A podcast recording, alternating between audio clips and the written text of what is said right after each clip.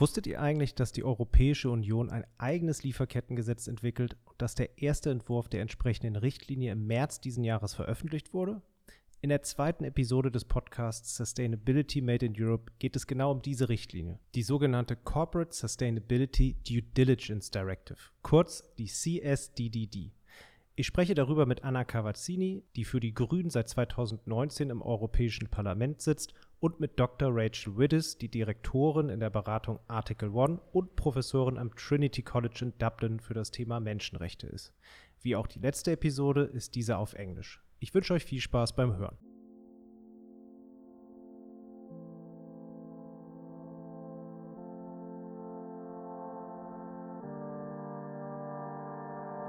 Welcome to Sustainability Made in Europe, a policy podcast on sustainable finance, reporting, and governance.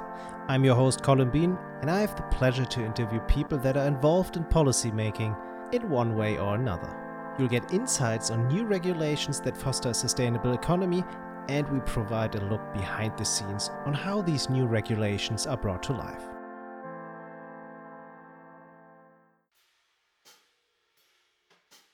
One thousand seven hundred and one. That's the number of child workers the chocolate brand Tony's uncovered in its production, only in its last year. 1,701 underaged individuals helped to bring the sweet taste of chocolate to tens of thousands of customers. For me, that seems to be a shocking number, but not for Tony's though, a brand that is an outspoken critic of child exploitation and slavery. For them, finding cases of child labor in the supply chain means change is actually happening. And if that is true, change is really knocking at our doors, as the European Union has recently drafted a proposal on a Corporate Sustainability Due Diligence Directive, in short, the CSDDD. It is a major objective of the proposal that companies identify, prevent, and mitigate adverse impacts in their supply chains and bring them to an end. As the directive will cover roughly 17,000 businesses in the EU, we will see more reports about social and environmental violations as we did from Tony's. And frankly speaking, it's about time for this new regulation. Because for some strange reason, the value creation through global supply chains often seems to be detached from human rights and environmental liabilities. It's almost 10 years ago since the world was reminded on that, when a Bangladeshi garment factory called Rana Plaza collapsed and 1,134 people lost their lives. This catastrophic event started a global discussion about corporate social responsibilities across global supply chains. And for a long time, these discussions favored a, let's say, voluntary approach to manage social and environmental due diligence. But since that approach has had very limited effects and scandals kept on appearing, several member states in the European Union developed their own regulations to tackle these issues. To further avoid fragmentation of due diligence requirements for businesses across the EU and to be able to reach European sustainability goals, the Commission states that to frame business decisions in terms of human rights, climate, and environmental impact implementing comprehensive mitigation processes for adverse human rights and environmental impacts along value chains is required. To get a better understanding of how to put that into practice, this episode digs deeper into the new directive and answers the three following questions. First, what is the scope of the CSDDD? Second, what are the most conflicted topics in the Commission's draft? And third, what is its impact? How will it affect businesses in the EU and along supply chains? To help answer these questions, we'll get insights from two high level experts in the field, namely Dr. Rachel Widdis and Anna Cavazzini. Rachel is a director at the consulting firm Article One and adjunct assist professor at the Trinity College in Dublin. Anna is a German politician of the Green Party who has been serving as a member of the European Parliament since 2019. Before we go into these three questions, it is important to grasp the magnitude of this directive. It is nothing less than an attempt to reverse a fundamental way of thinking in global trade relations, as Anna describes. If we look at the global supply chains, uh, we see a lot of problems. companies profit from very low human rights standards in a lot of countries in the global south. Um, and with that can, for example, offer products to a very cheap price in the European Union. And the line of argumentation has so far been okay, um, this is not our responsibility because we just buy the products. And now um, this new EU law will basically reverse this thinking. Um, the idea is that, yes, with our connection via the supply chains, we are also in the European Union responsible for what is happening in a lot of factories in the global south or what is happening to the environment in the global south.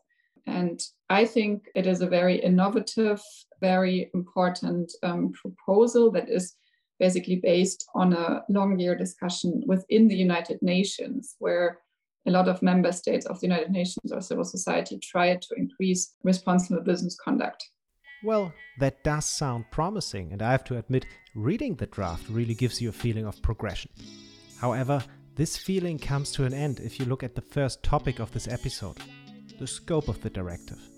At this time, roughly 12,000 big companies, starting at 500 employees and an annual revenue of 150 million euros, are affected, plus another 4,800 companies from high risk sectors, if they are above 250 employees and have a turnover of 40 million euros. What's not included are SMEs, 99% of all European businesses, Anna has made it a personal political objective to widen the scope and integrate more small and medium sized businesses. For me personally, one of my um, political priorities is to close some of the loopholes that I see um, in the very good Commission proposal. For example, we now give really a blank check and exclude 99% of all European companies because we basically, or the Commission wants to exclude SMEs, like small and medium sized enterprises, no matter what they work on. And I think um, the European Parliament in its past resolutions was very good and strong, saying it depends on the sector. If SMEs work in a high risk sector, that they should also um, um, undergo some due diligence um, exercise. And this is one of the things I want to bring in the Parliament negotiations. However, Anna's concerns will play out in the legislative process ahead, many SMEs will be indirectly affected by the CSDDD due to their positioning in the supply chain of larger companies. In other words, SMEs will be eager to comply with due diligence regulations in order not to lose business relations with their customers. Now, what's really interesting about this is that the regulation does not only apply to European businesses, but to non European businesses if they hit a certain threshold, as Rachel points out. So, what is interesting um, from a business perspective about it is that it includes both EU companies, but also non EU companies of certain sizes, etc. And there are um, there are provisions around that, for example, but it is extremely important that it's a level playing field. So for mm. European business, it would have been impossible to gain acceptance in any way if it didn't also include an element of level, level playing field, which means that third country companies that operate in the EU will be subject to the same requirements. So, very mm-hmm. important for business. Um, it, it will certainly have an impact. The due diligence itself is captured in six requirements, and in that regard, companies have to first integrate due diligence into their policies. Second, identify actual or potential adverse impacts. Third, prevent and mitigate potential adverse impacts and bring actual adverse impacts to an end, as well as minimizing their extent. Fourth, establish and maintain a complaints procedure. Fifth, monitor the effectiveness of the due diligence policy and measures. And sixth, publicly communicate on due diligence. Rachel describes the specific actions that follow from these requirements. The provisions are quite specific. So companies will need to identify what are the human rights and environmental impacts within their business. Um, and that is quite wide. So it's their own operations, their subsidiaries, and their direct or indirect established business relationships. So, and that is both upstream and downstream. So it is quite wide. But in terms of the identification, so the way that it is structured is they will have to identify um, in order to prevent or mitigate human rights and environmental adverse impacts within that, their own business, their subsidiaries, and, and these relationships. And after that, if there are impacts that are identified, they will have to adopt certain positions and take certain actions to mitigate, minimize, or bring to an end those adverse impacts. And the directive spells out, it sets down specific actions that companies should take in those circumstances. So it is, it doesn't say identify, stop. It says identify and do the following things. And, and it is quite detailed in terms of what is required. So, for example, it could be that the company adopt management processes and measures. Also, companies will have to have and maintain a complaints mechanism um, where potentially affected stakeholders can make a complaint if they have reasonable reason to believe that they will be affected, but also that civil society organizations and trade unions that are connected to the value chain would also be able to make complaints. It's important to recognize as well that companies will have to report publicly.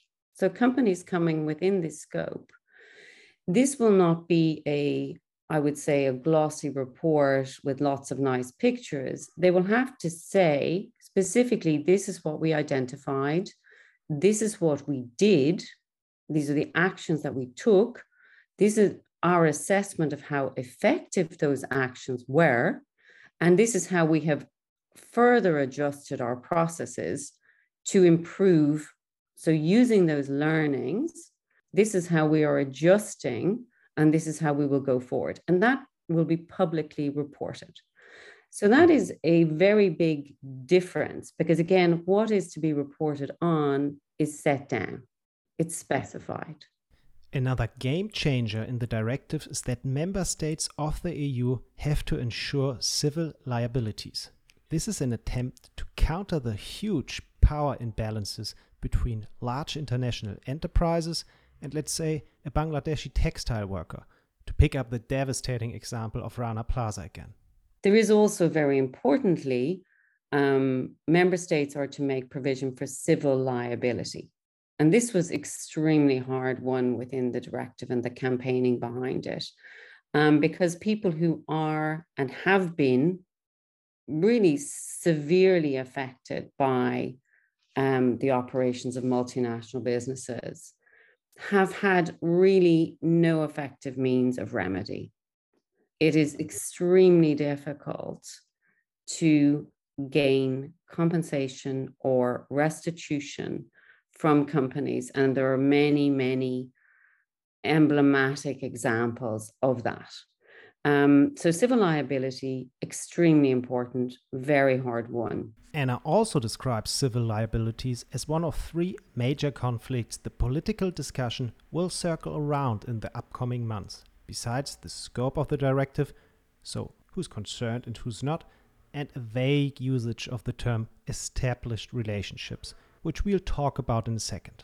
So we have now in the Commission proposal um, some liability provisions, um, to my mind, they have some loopholes and should still be strengthened. Um, I know for other political groups, they don't want liability at all. And also, a lot of businesses are lobbying against it. Mm. Um, this would basically also be one of the political fights or discussions in the European Parliament. Whereas for some, the idea of civil liabilities represent a major threat, for others like Rachel, the current state of the directive does not feel sufficient, as she explains. Civil liability also requires supports for those affected to be able to take these cases. So they are very lengthy, they are extremely expensive to run, and the time limits for taking cases, these details really matter. when it comes to taking a case and gaining remedy at all, which is rare, really rare. The major supports are required for people trying to take these cases, and there isn't really enough in the directive on that. And that has been immediately flagged up. Recalling that the objective here is to prevent adverse impacts on human rights and environment occurring in the first place. You know, nobody wants to end up in court. The idea is to stop these happening in the first place and to embed in companies a willingness and a wish to not let this happen.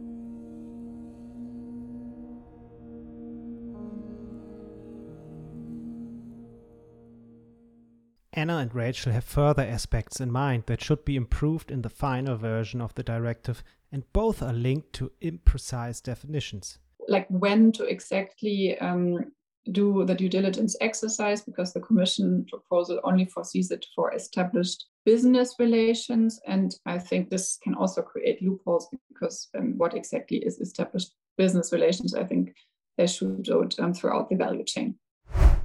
I suppose something that could definitely be improved in the proposal when it reaches the final version is that there isn't a specified level of fines, which means that there is a risk that different member states would adopt different levels of fines, and there is a possibility that you have one state that says it's a 10 euro fine, um, and, and, and, and if you like, games the, the thrust behind the directive.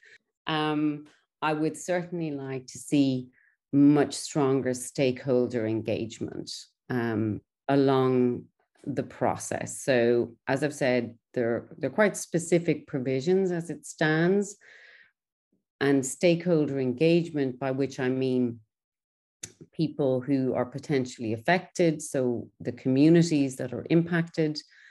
Um, I would like to see a much stronger emphasis on that engagement but also a much stronger emphasis on particular groups that may be more at risk of, of uh, negative impacts, um, particularly vulnerable groups. Remembering that the proposal goes much farther than existing due diligence laws. So, for example, one of the international covenants or agreements that is, is, is referred to specifically is the Convention on the Rights of the Child. So these are new, if you like, additions into this. Um, I would like to see more stakeholder engagement and, in particular, the impacts that may be gender impacts, for example, or particular vulnerable populations.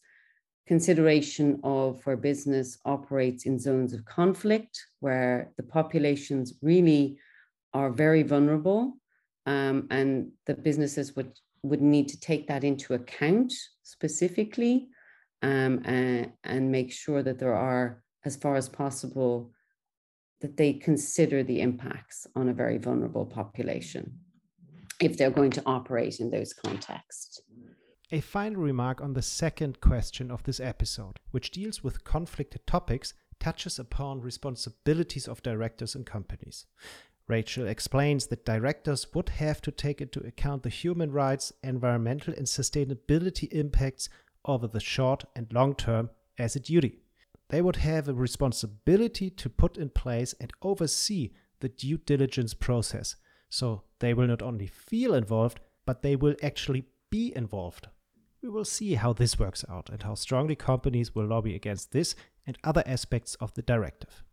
As Anna explains, the lobbying has long been started, but for her as a politician, meeting companies is not a one way street, but also a chance to explain the rationale behind the CSDDD. In general, of course, lobbying is a normal practice and it's also very valuable. I mean, I also, of course, when companies try to meet me, I usually meet them and listen to what they say. And sometimes it's very, very useful things, how a certain legislation will in- impact them, and they have interesting ideas about how to improve it.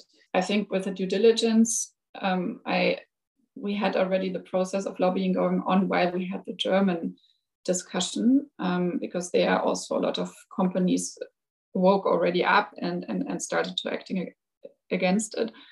My feeling is that there was a lot of also misunderstanding of what it really means. I think a lot of companies like met with me and told me like, okay, if the due diligence legislation comes, we will go bankrupt because we have to employ three more people to do the due diligence exercise and we cannot control our supply chains. It's impossible and it will, it's another bureaucratic monster. So these are a little bit the arguments. So I spent a lot of time basically also explaining what it is and what it is not. And that the comp- it's not like a big magic thing that no one can do. It's it's an established practice that a lot of companies are already doing, and it's not magic. Now, let's move on to our third question of this episode, which deals with the impacts of the due diligence directive. Rachel and Anna both emphasized the positive effects on businesses and customers, but at the same time, they are stressing the point of possible unintended consequences that need to be prevented. My wished impact is that consumers in in the EU would have the confidence that anything they buy or any service that they use is under obligation to consider the impacts that the harm has not occurred that if there is a potential for harm that the company is addressing it. If harm has occurred that there is being that has been addressed um, and that those that are impacted will receive remedy in their terms which is really important what does remedy look like for the people who are affected? They're the ones that are the best judge of what remedy looks like and not what the company thinks. I think it's a really positive development. I think it's what European citizens want. I would also think that we should keep a very close eye on the unintended consequences that can come from this kind of initiative where the people who are really at the end of this value chain somehow are worse off. And somehow that companies decide to deal with only maybe certain very large direct suppliers and that unintentionally there are negative impacts on people and communities in sourcing countries. And i think that that's something we need to be very careful about and, and keep a watch on those unintended impacts. I want and this is also the intention of the proposal that our supply chains become more just and more sustainable, that with um, the better basically due diligence and risk assessments of the European companies, they can bring their partners, their suppliers in the global south to um, adopt better standards and take better care of human rights and the environments. What I don't want is that companies withdraw from a certain country or a certain region because they think, okay, now I don't want to uh, do this dangerous business anymore with that and that companies. I think it's important that they engage and that we find um, basically common solutions in order to really yeah, make supply chains more sustainable. Anna highlights the chances of the new legislation for a global transformation of supply chains. She hopes that other countries will follow Europe's regulations by setting higher standards or come up with their own mandatory due diligence initiatives?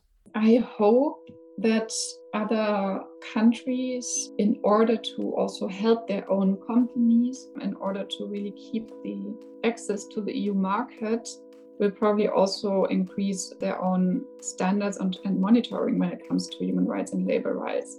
This would be really one of my wishes. So we have kind of, of a spillover effect of this legislation. I think it will realistically not happen in all countries, but I think um, there is a lot of interest and I think other countries really observe um, what we're doing here in the European Union with great interest. So it might be that we see some spillover effect. I also hope that together with the initiatives that other like countries are doing, like for example, Australia, also the US, Canada, the UK on um, combating human rights violations in the supply chains um, have a similar effect that a lot of basically industrialized or G7 countries um, change their legislation and thus we're creating really um, a broad uh, network of good standards in the supply chains globally.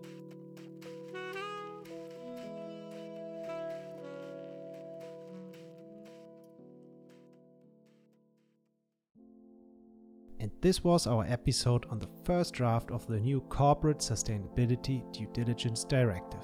We wanted to give an overview of what the directive is about, where we see political discussions and adjustments, and how the directive will impact the economy. If you like this episode, please share or give us a good review. It's just a click for you, but it really means a lot to us.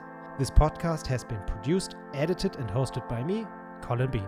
It is jointly developed and commissioned by the European Environmental and Sustainable Development Advisory Councils Network, as well as the German and Belgian Council for Sustainable Development. Thank you so much for listening and see you next time.